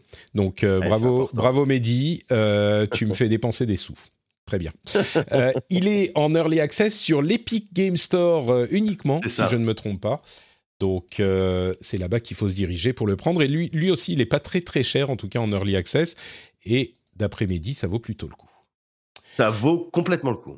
Complètement le coup. Merci beaucoup, Mehdi. Continuons, avançons. Euh, je vais dire juste deux mots sur Unpacking. Euh, Unpacking, qui est un jeu dont j'avais déjà parlé parce que j'avais fait la démo. Euh, il y a, au moment de l'été, il y avait le festival des démos de, Steam. C'est un jeu où, ben, comme son nom l'indique, on ouvre des cartons de déménagement et on va remettre les affaires qui sont dans les cartons à leur place au, cours de euh, différents tableaux, en quelque sorte, qui suivent les années. Et c'est un jeu qui est très très simple, graphisme style 16 bits, on va dire, euh, et qui est vraiment un jeu très simple. C'est vraiment, on ouvre des cartons et on met les choses qui sont dans les cartons, dans ces graphismes 3D isométriques, sur les euh, meubles où ils devraient être. Donc on va ouvrir, on va avoir euh, des vêtements, on va les mettre dans les armoires, euh, des peluches, on va les mettre sur les lits, etc. Et c'est ce gameplay ultra simple qui m'avait vraiment plu lors de la démo. J'avais vraiment beaucoup, beaucoup aimé. C'est de l'art vidéoludique, mais complètement parce que le gameplay, c'est une chose, il n'est pas hyper intéressant, mais le gameplay, c'est une chose. Il y a surtout l'émotion qui passe par ces, euh, euh, par ces, ces- ce qu'on découvre de la vie de la personne dont on ouvre les cartons. C'est incroyable comme ça fait passer des choses simplement en espionnant un petit peu comme un euh, bah oui comme un, un espion enfin pas un espion mais un voyeur euh, en Ouais, regardant voilà, comme une personne problématique, j'allais dire. Ouais, un petit peu, un petit peu. Euh, euh, on a des caméras de surveillance placées dans, dans toutes les dans tout- toutes les pièces. C'est c'est surprenant de voir à quel point ça euh, fait passer des choses, vraiment. Euh, parce que le truc qui est peut-être pas clair, c'est que on, su- on suit la personne qui déménage à travers les années. Et au début, bah, on voit que c'est une chambre d'adolescente, euh, c'est une femme en l'occurrence, donc c'est une chambre d'adolescente. Et puis petit à petit, euh, bah, la deuxième fois, c'est euh, bah, on, déménage et puis on est au lycée, puis on est en coloc, et puis etc. etc. Et il y a peut-être, je donne juste un exemple, mais sur le premier tableau, il va y avoir euh, 7 ou 8 peluches. Le deuxième, il y en a plus que trois. Et tu retrouves l'une des peluches que tu avais pris euh, la fois d'avant et tu dis ah mais c'est cette petite peluche mais mais tu sens il y a une sorte de mini nostalgie. Tu vois que euh, bah oui maintenant il y en a plus parce qu'elle est un peu plus grande. Je sais pas si c'est une question d'âge qui fait qu'on va peut-être être, euh, au bon moment de sa vie pour être touché par ce genre de choses. Mais ça ça fonctionne vraiment sur moi. Peut-être un tout petit bémol ça, peut finir par devenir un peu euh, euh, répétitif d'ouvrir systématiquement les cartons et puis il y a quelques objets qui doivent être euh, qui ne peuvent pas être à des endroits spécifiques et donc qui sont un petit peu frustrants parce que t'as tout sorti, t'as mis un objet à un endroit et il te dit, le jeu te dit ah bah non celui-là il peut pas être là et tu cherches où tu dois le mettre, mais après tu dois déplacer euh, d'autres trucs parce que tu te rends compte, ok, celui-là il devrait être là, mais attends, je dois virer les autres trucs et puis tu n'arrives pas à tout rentrer. Enfin bref, ça peut devenir un petit peu frustrant. Les maisons deviennent de plus en plus grandes, euh, mais bon, j'imagine, je, ne l'ai pas fini, hein, mais j'imagine que c'est pas un jeu très très long non plus. Et je suis vraiment curieux de savoir ce qui va advenir de cette euh, jeune femme maintenant. Et, et, tout ça, rien qu'en ouvrant des cartons, c'est artistiquement euh, assez incroyable et extrêmement bien réussi. Et je continue à être impressionné par, euh, par ce petit jeu qui est, euh, on dit en anglais, full of heart. Il a vraiment plein mmh. d'émotions, plein de cœur. Et c'est une petite gemme qui va pas plaire à tout le monde, certainement, mais qui va marquer ceux qui l'apprécieront, je crois. Donc, je, me, je, me, pose la question, est-ce est que tu sais, enfin, est-ce qu'il y a vraiment une trame euh, scénaristique avec un début, une fin? Parce que c'est marrant ce que tu me racontes, euh, découvrir euh, la, vie d'une personne à travers ce genre de choses, ça me fait penser à Gone Home dans un style très différent, en tout cas oh, visuel. mais est-ce que est-ce qu'il y a ce feeling-là un petit peu ou est-ce que tu sens qu'il y a vraiment une histoire que tu suis et tu as envie d'avoir un dénouement ou pas vraiment? Euh, oui, oui, tu sens, tu suis. Alors c'est pas une histoire dans le sens où, euh, bah, un petit peu comme Gone Home, off, par exemple. non, aucune voix off. Il y a rien. C'est hyper minimaliste, beaucoup plus que Gone Home. Et c'est pas, il n'y a pas comment dire un, mystère ou un truc à dénouer ou euh, tu vois. Oh. C'est pas que tu as une question à laquelle tu vas répondre. C'est juste que tu observes le parcours de cette personne dans sa vie. tu, tu, as un, un regard sur ce qu'elle était quand elle était jeune, quand elle était enfant, et puis, tu te rends compte que tu vas suivre toute sa vie, j'imagine, jusqu'à la fin. Je ne suis pas encore au bout, mais j'imagine jusqu'à la fin. Je peux tout à fait imaginer qu'à la fin, bah, tu dois mettre les choses dans des cartons parce que euh, tu es, oh. je sais pas, l'enfant. Je sais pas du tout, hein, je l'ai pas vu, mais tu es l'enfant et tu dois mettre les choses dans les cartons et c'est le reverse du truc, tu vois, pour euh, parce que euh, la, personne soit est dans une maison de retraite ou tu vois. C'est ce parcours que tu dois suivre, ce parcours de vie que tu vas suivre jusqu'au bout mais sans aucune euh, narration. Hein. C'est ça qui est fort. C'est qu'il n'y a aucune forme narrative autre que les choses qui sont dans les cartons quand la personne déménage. Ou que tu sors des mmh. cartons quand la personne déménage. Donc, mmh. euh, ah oui, J'oublie de le préciser, c'est un jeu qui est arrivé en stealth sur euh, Game Pass au moment de la sortie. C'est pas le premier, hein. je crois que Boyfriend Dungeon avait fait ça aussi. Euh, ils n'avaient pas du tout annoncé qu'il serait sur Game Pass, j'imagine pour pas euh, limiter les ventes des gens qui voudraient l'acheter. Et le jour de la sortie, il était sur Game Pass. Et je me dis, sur ce genre de jeu, il y a un pattern. Euh, ce genre de jeu, ça peut affecter les ventes parce que tu dis, oh, celui-là, il sera peut-être sur Game Pass, je vais pas l'acheter pour le cas où il y arrive. Mais euh, il, est euh, disponible donc sur Switch, PC et, Xbox. Je crois qu'il n'est pas sur PlayStation. Et il est sur le Game Pass, au moins sur console, peut-être sur PC aussi. Donc, si vous avez le Game Pass, vous pouvez le tester et je pense que vous serez charmé dès le début. Mmh. Là, je vois les images, j'ai l'impression que c'est vraiment un jeu de un jeu de daron quoi. Il faut avoir, il faut avoir. Euh, non mais non mais c'est vrai, c'est vrai. Il y a ça, Déménager un certain nombre de fois pour euh, comprendre la, la, la valeur euh, sentimentale que tu peux mettre dans un certain nombre d'items, le, le, sens de du, du unpack, de voilà d'ouvrir des cartons, tout ça. quand tu es un adolescent, tu, tu, ou une adolescente, tu, passes à côté de ça. Mais quand t'es un daron, et donc je dis ça parce que j'ai déménagé moi il y a un mois et demi, tu vois. Et là, je vois les images et je dis, ah putain, j'ai envie de. tu sais, moi, j'ai déménagé peut-être, je sais pas, 30 fois dans ma vie, donc euh, oui, ça me parle beaucoup. Ouais, ouais. ouais. Donc voilà, c'est Unpacking qui est, comme je le disais, sur Game Pass. Euh, bon, on va conclure cette série de jeux avec Resident Evil 4 VR et Lone Echo 2 VR, dont euh, bah, JK va nous parler. Mhm. Euh, on peut peut-être dire un petit mot sur Resident Evil 4 VR et puis Lone Echo 2. Dis-nous. Ouais, ouais, ouais. Euh, bah ouais, euh, écoute, euh, ça a été le mois des plutôt des bonnes surprises en, jeu, en jeu en VR. alors je précise déjà que les, c'est les deux jeux, que ça RE4 VR ou le Neko sont des exclus Oculus, Oculus Quest, enfin Oculus tout court. Resident Evil 4 VR est, un jeu Oculus Quest, donc c'est-à-dire que c'est un jeu, tu n'as pas besoin d'un PC pour y jouer. Tu as un Oculus Quest, tu télécharges, tu y joues. le Neko 2 par contre est un jeu PC, donc tu peux, je pense que tu peux techniquement y jouer avec un autre casque que l'Oculus, même si au niveau des contrôles, j'ai un peu peur que ça compliqué. bon, alors rapidos. Euh, Resident Evil 4 VR, écoute, moi, c'est vraiment un jeu que j'attendais plus par curiosité, mais j'étais pas, euh, voilà, j'étais pas plus emballé que ça. Je dis, ils nous ressortent euh, une, une énième version de Resident Evil 4 euh, qui a déjà été portée 50 milliards de fois. voilà, c'est c'est un, jeu extraordinaire que, que moi j'avais adoré à l'époque. C'est une référence de l'action, etc. Mais c'est un jeu, c'est vrai, qui, avait quand même, en tout cas aujourd'hui, qui est, assez rigide. en tout cas sur, sur les versions HD qu'on qu'on peut avoir sur PC ou sur console.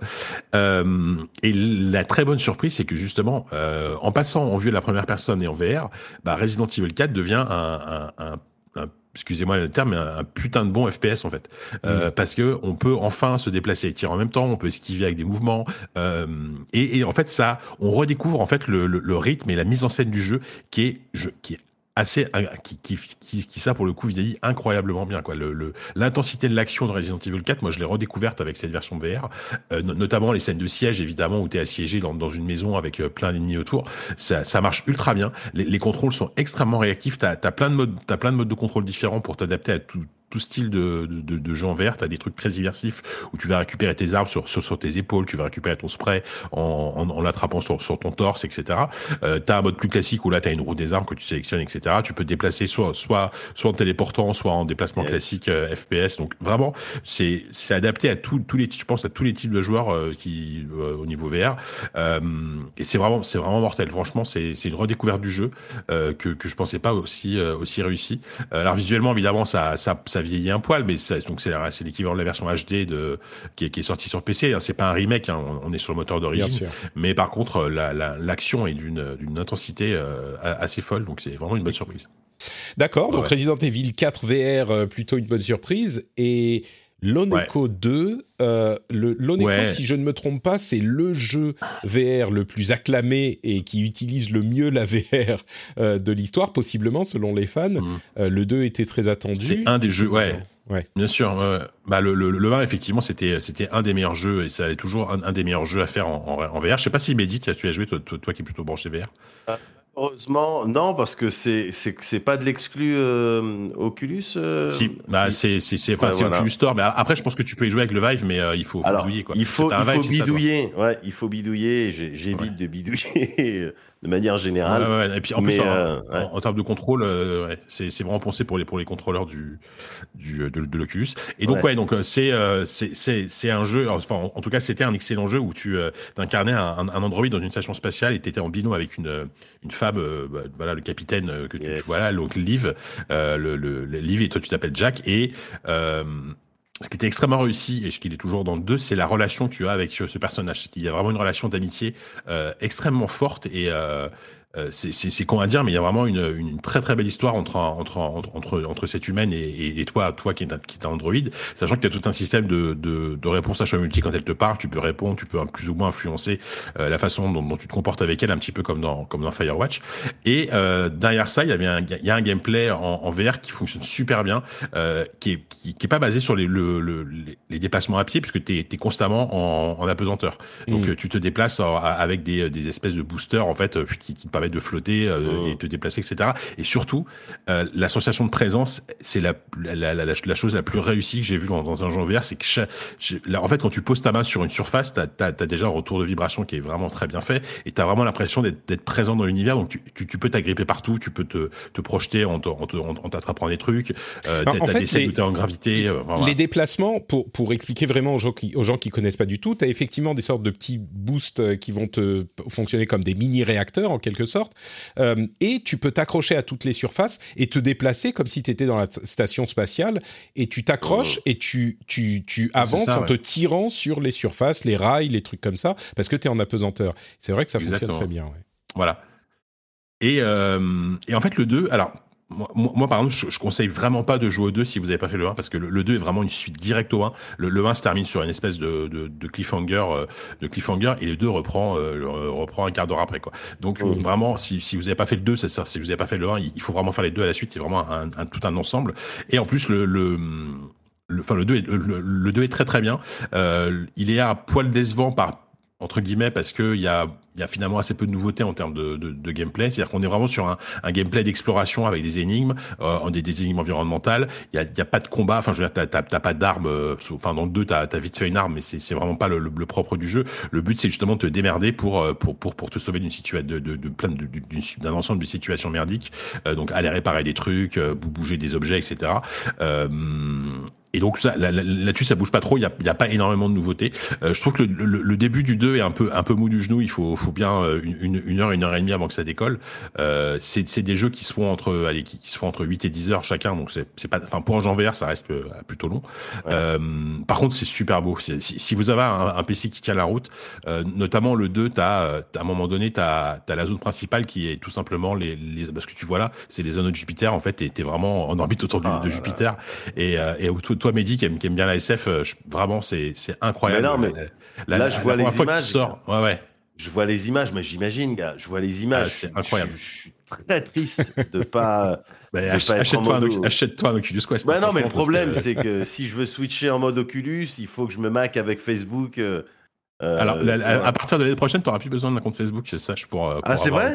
Ouais, c'est ce qu'ils ont annoncé. On va en parler dans une seconde. mais- séparé, ouais.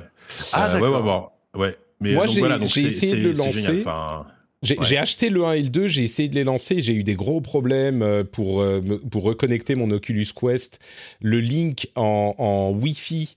Euh, alors que ça marchait hyper bien quand j'utilisais un truc euh, third party, là c'est pas très très bon, Ah. ça saute un petit peu tout le temps. J'ai essayé de connecter avec le câble, euh, il a pas reconnu, alors que je sais que le câble fonctionnait sur mon ancien PC.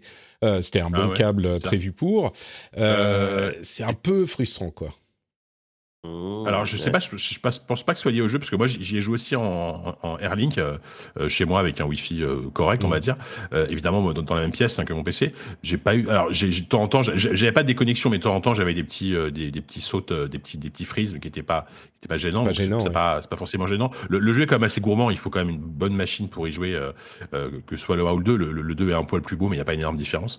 Donc vraiment, c'est vraiment une, une euh, un, un diptyque, non, c'est ça, on dit un diptyque. Ouais, un euh, qui est vraiment qui est vraiment super à faire parce que c'est une, c'est une super histoire. C'est c'est des personnages hyper attachants. C'est c'est un jeu qui fonctionne super bien en VR en termes d'immersion c'est top. Donc euh, donc euh, je, vous le conseille vraiment quoi. Et en termes de, de cinétose, est-ce que vous, vous êtes sujet à la gerbe, en fait, quand, quand vous êtes. non, alors que justement là, tu te déplaces, tout ça, mais le, le- le- ce sentiment de gerbe, tu peux l'avoir quand Je dirais euh, que il y a une, une différence entre ce que tu, tu vois et ce que tu fais avec ton corps. Ouais. Là, tu es en apesanteur, tu te, tu te propulses. Ça fonctionne pas bizarre, trop mal avec le mode de, de déplacement, justement, s'accrocher avec les mains, s'accrocher aux surfaces. Moi, je trouve que ça Ouais. fonctionne pas mal euh, parce que les mouvements de tête, en fait, circulaires, c'est uniquement avec la tête. T'as pas de, de déplacement. euh, Ouais. qui sont vraiment complètement déconnectés de ce que tu fais toi avec tes mouvements. Je trouve que ça fonctionne pas mal. Ouais. C'est mieux que les Oui, endroits par- où par tu- exemple, tu- les tu- tu- tu vas pas te déplacer avec, avec le joystick pour avancer, tu vois. C'est vraiment, tu te Ouais, déplaces en, bien en- sûr, en- bien en sûr. donnant des petits à-coups avec des, avec des propulseurs. Et du coup, je- pour moi, c'est le contraire. C'est-à-dire que là, dans un jeu comme ça, t'as as, beaucoup moins de signétos parce que t'es pas relié au sol. T'as Yes. pas cette sensation de marcher alors que tu marches pas. Alors que Resident Evil VR, par exemple, euh, Ouais. c'est un FPS. Moi, moi, ça me dérange pas. J'ai l'habitude, donc je, je joue en mode FPS. Mais par contre, il y a, y a- y a des gens chez qui ça, c'est que, que ça rend malade et, et c'est tout à fait compréhensible. ouais. Du coup, c'est pour ça qu'ils ont mis un mode de, un, un mode de téléportation. Là, le Neko 2, justement, euh, joue, joue, joue, joue vraiment sur la pesanteur et ça, ça empêche justement d'être malade. Quoi. Ah, Bah écoutez, euh, ça fait envie là encore. C'est un petit peu plus cher que les jeux en early access de Mehdi parce qu'il faut acheter un casque VR. mais euh, si vous en avez un, c'est ah, Noël Ouais, voilà. en plus. hein. Et comme Ouais. on le disait, alors on va euh, avancer parce que on a encore quelques trucs dont je voudrais parler.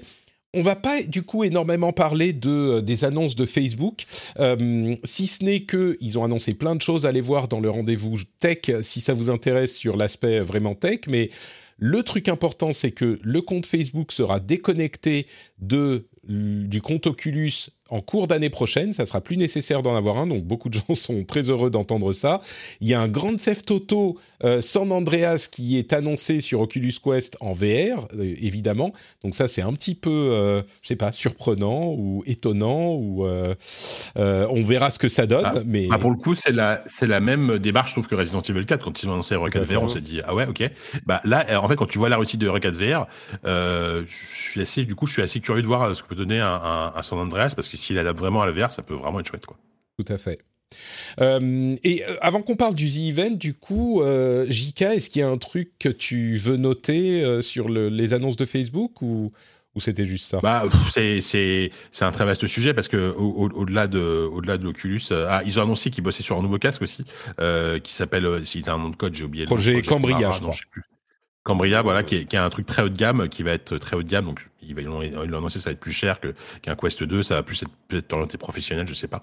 Euh, mais on n'en sait pas beaucoup. Non, après, c'est, c'est le concept de metaverse que je trouve euh, à la fois euh, terriblement flippant, à la fois à la fois terriblement bullshit par moment quand tu vois certaines images, et à la fois vachement attirant parce que parce que t'as l'impression qu'ils y croient énormément et que euh, et qu'ils sont pas les seuls surtout quoi. Donc euh, donc je, voilà, des, fois je me dis, enfin en fait nous, nous on n'est pas la génération, je pense, qui allons vraiment utiliser ça. Enfin mm. peut-être, mais mais par contre nos gosses, nos, et nos, petits enfants euh, peut-être vivront euh, avec une paire de lunettes connectées euh, toute leur vie et voilà quoi.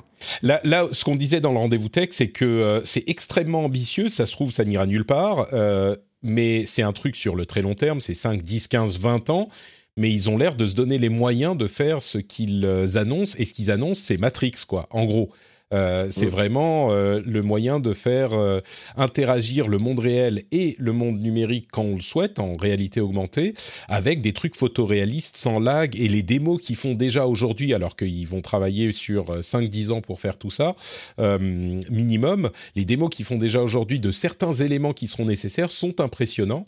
Mais oui, on ne sait pas ce que ça donnera et, et, pour en discuter, il faudrait une heure. Donc, je vous propose qu'on mette cette conversation de côté. On aura l'occasion d'y revenir euh, bah, dans 5, 10 ou 15 ans dans le rendez-vous jeu. Euh, JK, à ce moment, on pourra voir ce que ça donne avec nos enfants, ces casques de, VR. Donc, on aura les, impressions en direct. On, les euh, invitera dans le podcast pour en parler. C'est ça, exactement. On, on, se, on, se, donne rendez-vous tous les trois, euh, Bédi, dans, dans 15 ans, dans ans. pour parler des expériences de nos enfants avec, avec la VR. I'm Sandra, and I'm just the professional your small business was looking for. But you didn't hire me because you didn't use LinkedIn jobs. LinkedIn has professionals you can't find anywhere else, including those who aren't actively looking for a new job but might be open to the perfect role, like me. In a given month, over 70% of LinkedIn users don't visit other leading job sites. So if you're not looking on LinkedIn, you'll miss out on great candidates like Sandra. Start hiring professionals like a professional. Post your free job on linkedin.com/people today. There's never been a faster or easier way to start your weight loss journey than with PlushCare. PlushCare accepts most insurance plans and gives you online access to board-certified physicians who can prescribe FDA-approved weight loss medications like Wigovi and Zepbound for those who qualify. Take charge of your health and speak with a board-certified physician about a weight loss plan that's right for you. Get started today at plushcare.com slash weight loss. That's plushcare.com slash weight loss. plushcare.com slash weight loss. Euh, mais j'aimerais bien parler du The Event, euh, qui a encore une fois battu tous les records. Euh, ils ont réussi à lever plus de 10 millions d'euros pour Action contre la faim, ce qui est quand même euh, assez incroyable. Le précédent record l'année dernière, c'était 5 et quelques millions, je crois. Pour ceux qui ne savent pas, le The Event, c'est euh, un événement mis en place par Zerator, un streamer sur Twitch, euh, un, événement caritatif où une cinquantaine de streamers se rejoignent et euh, stream pendant deux jours, deux, trois jours, pour lever de l'argent pour une bonne cause. Et, et c'est toujours un peu bizarre de parler du The Event parce que j'ai, il y a toujours des gens qui euh, se focalisent sur un aspect qui est réel et qui est problématique de Twitch, qui est toutes les questions de sexisme, de harcèlement, de racisme parfois sur Twitch, Mhm. qui sont mécaniquement représentés dans le The Event parce qu'ils ratissent très large. Il y a énormément de streamers et quelques streameuses qui sont euh, présents sur l'événement. Euh, et ils mettent, ils pointent pas du doigt ces problèmes, c'est vrai. Et il y a même des incidents qui ont lieu pendant le The Event. Il y en a quelques-uns qui ont eu lieu, qu'on pourrait détailler si vous le souhaitez. Mais euh, en même temps, alors je sais pas très bien où me situer. Moi, je trouve ça. Enfin, je crois que c'est les deux choses en même temps. Tout ça, c'est vrai. Et en même temps, c'est incroyable ce qu'ils font, l'argent qu'ils lèvent. euh, c'est quand même une action caritative qui passe par Twitch, par des euh, jeunes un petit peu débiles qui font les couillons devant la caméra euh, toute l'année et qui là se réunissent pour faire un truc cool. Euh, je sais pas, je sais pas si vous avez un avis sur euh, sur la chose, si vous êtes euh, ni pour ni contre, bien au contraire, je sais pas. Mais mais c'est toujours un peu bizarre d'en parler. Ouais, Mehdi, vas-y. N- moi, je trouve ça, je, je trouve ça magnifique. ce genre d'initiative, voilà, fait par la jeunesse du stream, la jeunesse française, c'est magnifique. C'est le, c'est les bonnes ambiances, c'est les rigolades, c'est chacun vient avec sa commu euh, pour essayer de motiver de manière générale tout le monde. Euh, donc ça, ça, ça propose des sub-goals, c'est-à-dire que si là dans l'heure vous donnez tant, eh ben moi euh, en 2022 je vais faire le marathon de Paris ou je sais pas quoi. Donc c'est vraiment bonne ambiance. Mais et, et même si là cette année un record 10 millions quand même, faut faut se rendre compte, hein, c'est énorme, c'est magnifique. Et donc c'est d'autant plus dommage que euh, ça soit terni par des histoires, alors que tu trouves pas que, que sur Twitch, hein, le sexisme, il est partout, euh, dans tous les domaines. Mais c'est euh, triste. L'histoire, si on peut revenir quelques secondes sur, le, sur cette histoire, c'est un jeune streamer avec sa communauté, euh, voilà, qui, qui, a, qui, avait, qui a décidé de faire un truc que je trouve au mieux, au mieux, très inélégant. Euh, euh, c'est il avait contacté euh, sa copine pour lui dire Une copine. qu'il va lui une copine pour lui dire qu'il va la faire venir il va lui il va la faire venir elle va prendre l'avion tout ça et avec sa commu il était en mode ouais en fait je vais la faire venir mais derrière on va faire du sexe Euh, c'est très inélégant c'est pas le genre de truc que tu fais en public c'est pas le genre de truc que tu fais Ouais, il y a pas que ça. C'est bien une même femme. euh, complice C'est une femme qui parle pas français euh, et il lui a fait Oui. dire des trucs en français, genre, euh, je sais plus ce que c'était, mais c'était ah, t'as une grosse bite, machin. Et c'est oui oh là en là. soi, c'est pas, c'est pas, c'est pas la fin du monde, mais c'est mais- un public très jeune qui ensuite s'entraîne, ça, ça objectifie la nana. Et le gros problème, tu, tu allais peut-être en y venir, mais c'est qu'une autre streameuse a vu ça, qui était sur le, Voilà. The Event, Oui, bien euh, sûr. Ultia. Euh, elle a vu ça et elle a dit non mais attendez, c'est pas possible. Et elle a expliqué aux gens euh, avec un exemple qui était très très bien trouvé, j'ai trouvé. Euh, il disait mais on s'en fout qu'elle, elle soit d'accord ou pas ou qu'elle s'en foute. Mhm. Euh, imagine, il met à côté de lui un, un Nord-Africain, Tunisien, peu importe, et il commence à lui parler en disant ah ah attends euh, euh, alors toi tu bouffes du couscous machin, il commence à faire des blagues racistes machin, bah ça ça, ça, ça passe pas. Et elle a raison, et elle a complètement raison. Et elle s'est fait tomber sur la gueule, elle s'est fait harceler, elle s'est fait... Et encore aujourd'hui, elle a dû mettre son compte Twitter en privé. En cours de route, lui, donc Inoxtag, le, le, je dis le gamin, il doit avoir quoi, 23 ans, le, le, le type, euh, Mhm. il a entendu parler de ça, il est venu sur son stream s'excuser, avec des excuses Bien qui sûr. semblaient sincères, euh, et, et il avait l'air vraiment désolé. Moi, je trouve que c'était, c'était même pas on me dit 19 ans dans la chatroom. Il est hyper jeune et c'est pas une excuse, Ah, mais en même temps, euh, Alors, c'est pas une excuse, pas. mais ça peut expliquer. Ça peut expliquer. Ouais, Enfin, voilà. dire, quand t'es je- quand t'es un jeune homme, tu vois, t'as été toi aussi, Patrick, Jika. Quand t'es jeune, il y a bien longtemps, vous. il y a bien longtemps. Voilà. Mais quand t'es jeune, t'es idiot. Les, les, les jeunes garçons, ils sont un petit peu plus idiots que. Voilà, t'es- t'es- j'ai fait des trucs idiots. J'ai fait, j'ai eu des fausses bonnes idées euh, de trucs. Non, mais ça m'est arrivé. Ça m'est arrivé. Ne On est serait-ce que sur No Life, quand je travaillais à No Life, on a eu avec les équipes tout ça des fois des idées qui ah on va faire ça, ça va faire rire les gens. Et en fait, c'était problématique. Derrière, on s'excusait, euh, tout ça. Bon, ça nous avait pas arrivé euh, si souvent que ça. Mais effectivement, euh, le jeune Inox, là, ben, derrière, il est parti s'excuser. Et donc, au final, cette histoire, c'est pour ça que j'employais le terme euh, très inélégant parce que voilà, au final, sur ce point-là, sur son, sur sa discussion avec la fille sur le truc et tout ça, je trouve ça pas classe. Mais bon, tu, il- euh, il- on- j'arrive à, j'entends qu'on puisse trouver ça. ah, ça va être une bonne idée, ça va faire rire tout le monde, Ouais. et qu'on se rende compte après coup que ah, finalement c'était pas si drôle. Euh, le, le- le truc problématique, comme tu l'as dit, Patrick, c'est la réaction des gens qui sont tombés sur euh, la streameuse qui a raison à dénoncer ça, quoi. C'est Oui. ça, c'est un problème, mais c'est pas, c'est même pas tout, c'est même pas propre à Twitch, propre à Twitter.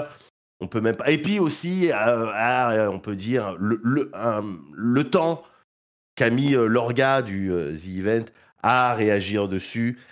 On- Qu'on peut comprendre aussi. Je veux dire, ils étaient dans une Ouais, ils dynamique. Waouh, on a fait 10 millions.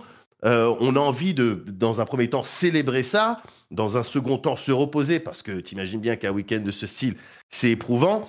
Et donc, tu peux comprendre qu'ils n'aient pas adressé tout de suite le. Non, et puis il y a le 50 truc, streamers mais- en même temps qui font plein de trucs, qui sont au milieu de la gestion Voilà. d'un événement qui est compliqué à organiser.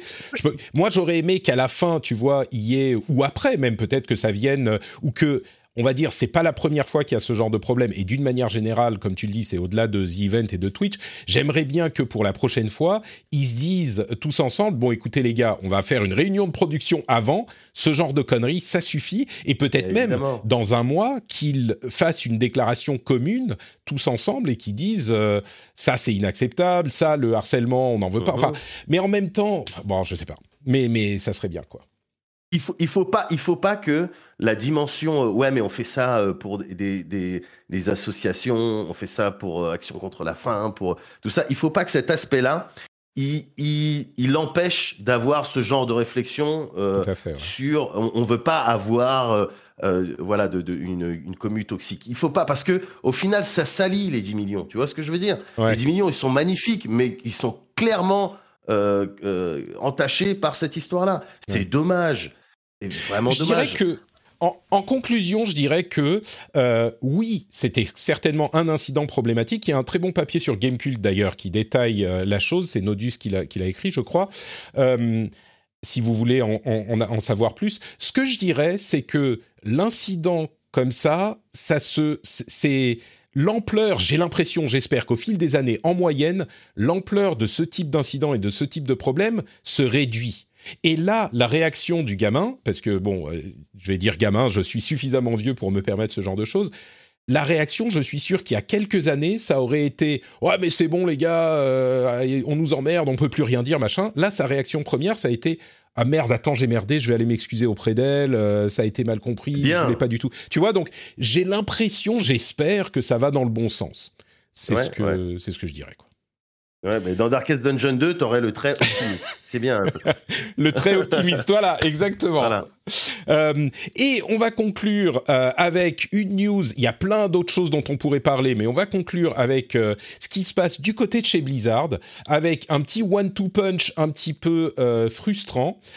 Il y a eu d'une part euh, le président d'Activision Blizzard qui a fait une série d'annonces la semaine dernière qui était là encore qui allait plutôt dans le bon sens avec euh, le fait que bon certains vont vont euh, critiquer la chose mais il a déclaré qu'il allait couper son salaire au minimum autorisé par l'État, c'est-à-dire euh, 60 000 dollars, quelque chose comme ça, y compris les euh, compensations qui viennent d'ailleurs, c'est-à-dire qu'il ne va gagner euh, jusqu'à ce que les, les buts qu'ils ont établis, les goals, c'est les stretch goals comme sur The, euh, Event, euh, ils ont jusqu'à ce qu'ils aient atteint leur but, il va être payé que 60 000 dollars par an.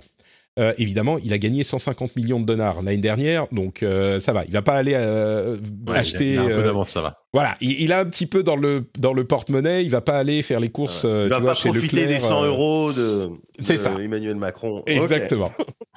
Mais au-delà de ça, il y a des buts vraiment significatifs. Il chiffre les choses pour dire nous allons avoir tant de personnes euh, euh, d'égalité avec des personnes euh, égalité des sexes ou des personnes non binaires, tant de diversité avec en chiffrant vraiment zéro tolérance policy euh, pour les histoires de harcèlement. Donc pas juste on, on- on donne des avertissements machin, c'est zéro tolérance et ils accèdent à l'une des demandes les plus importantes de euh, A Better ABK, qui est une sorte de syndicat qui dit pas son nom, qui s'est formé après les problèmes de harcèlement chez Activision Blizzard, euh, qui était la demande de ne pas euh, avoir recours à l'arbitration, je sais pas si c'est ça le terme euh, français, euh, l'arbitration, mais plutôt de passer devant les tribunaux pour les problèmes de harcèlement directement. Donc ils font pas, euh, ils décident pas de la chose dans une sorte de faux tribunal euh, d'arbitration. En Là, ça interne. vraiment.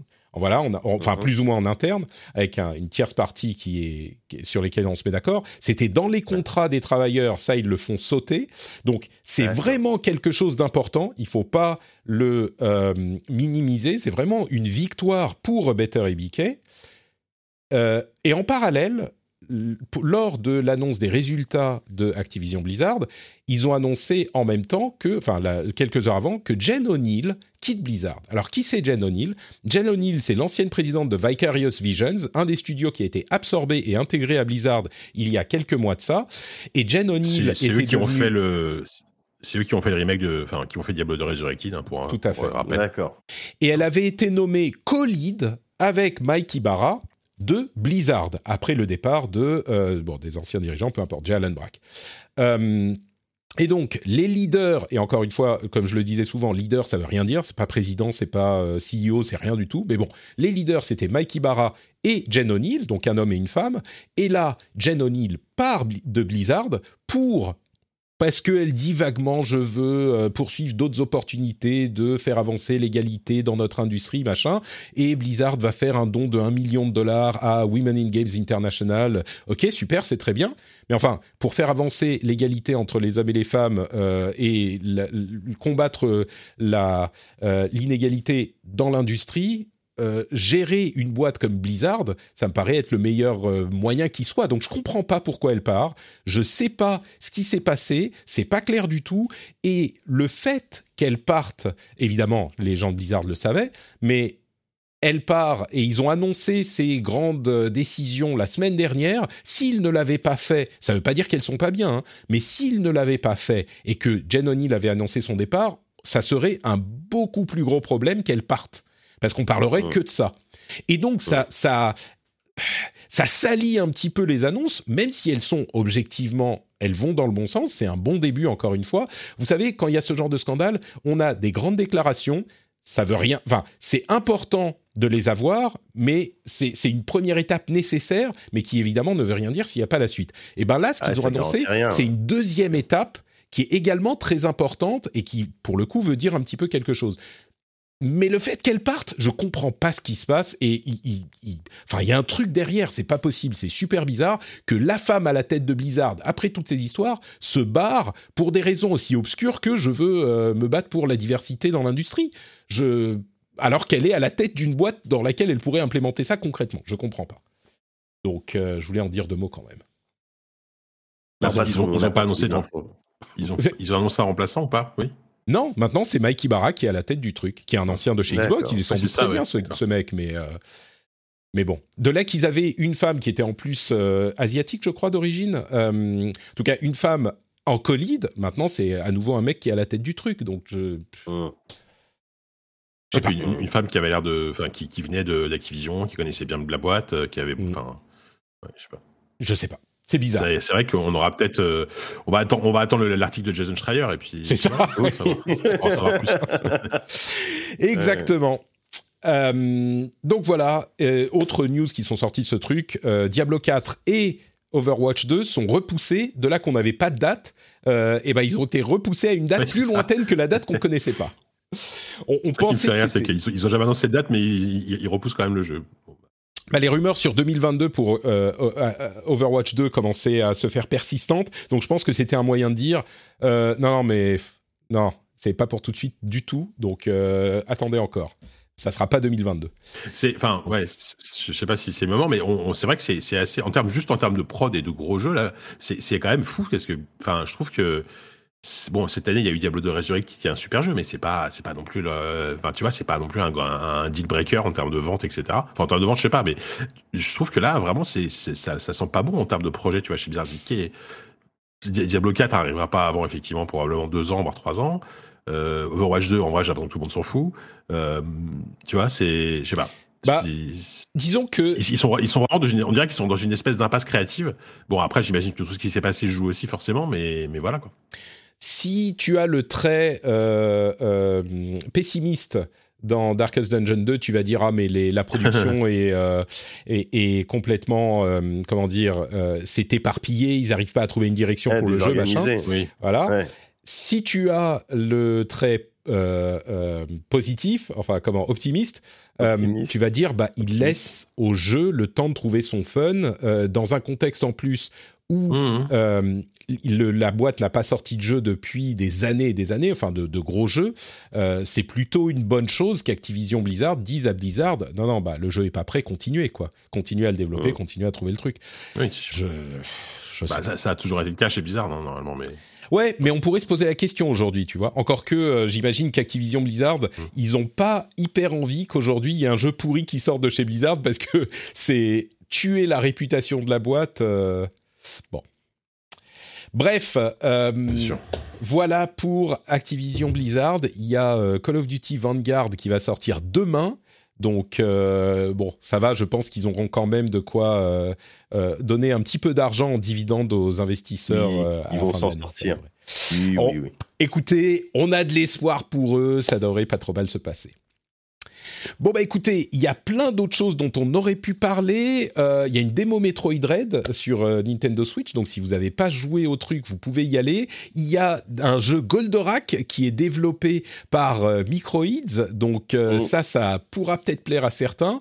les résultats, bah tout le monde va bien, sauf que les résultats financiers, tout le monde va bien, sauf que les les pénuries de puces commencent à toucher vraiment l'industrie du jeu vidéo et même Nintendo qui a dû baisser de 20% ses prévisions de vente. Donc ça touche jusqu'à Nintendo.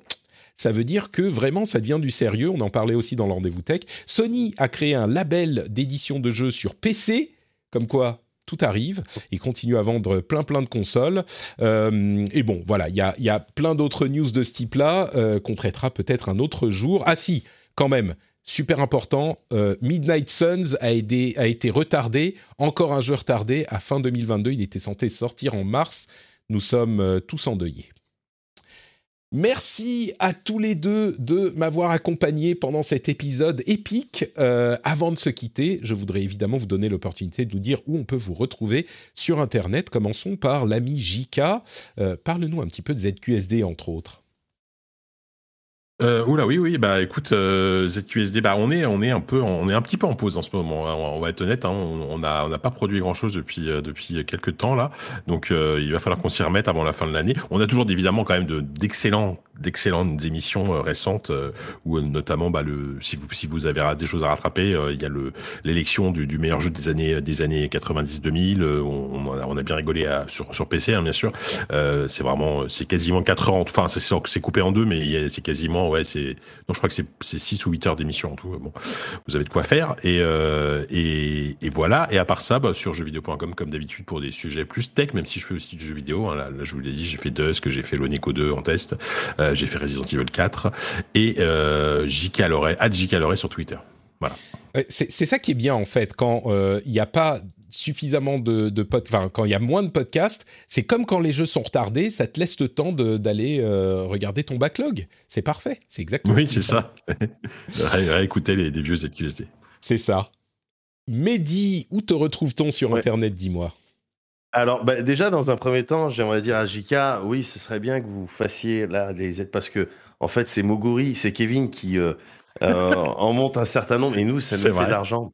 Donc, si, tu... veux bien. Mec, mais si, tu savais, mais oui, bah oui, bah je, je, c'est c'est notre seule motivation actuellement pour continuer. C'est il faut quand même qu'on donne de la thune à à, à Les donc, euh, donc il faut donner euh, du travail. Ouais, ouais, d'accord. D'avance, merci. D'avance, merci. Donc, euh, Alice Blaze, effectivement, euh, c'est ma boîte, c'est notre boîte avec Kevin, mais c'est également la chaîne euh, Twitch, euh, sur laquelle on peut euh, nous retrouver euh, tous les deux. On stream séparément. Bon, des fois, on stream ensemble. En l'occurrence, demain soir, on va streamer ensemble. Mais euh, voilà, on stream régulièrement euh, pendant la semaine.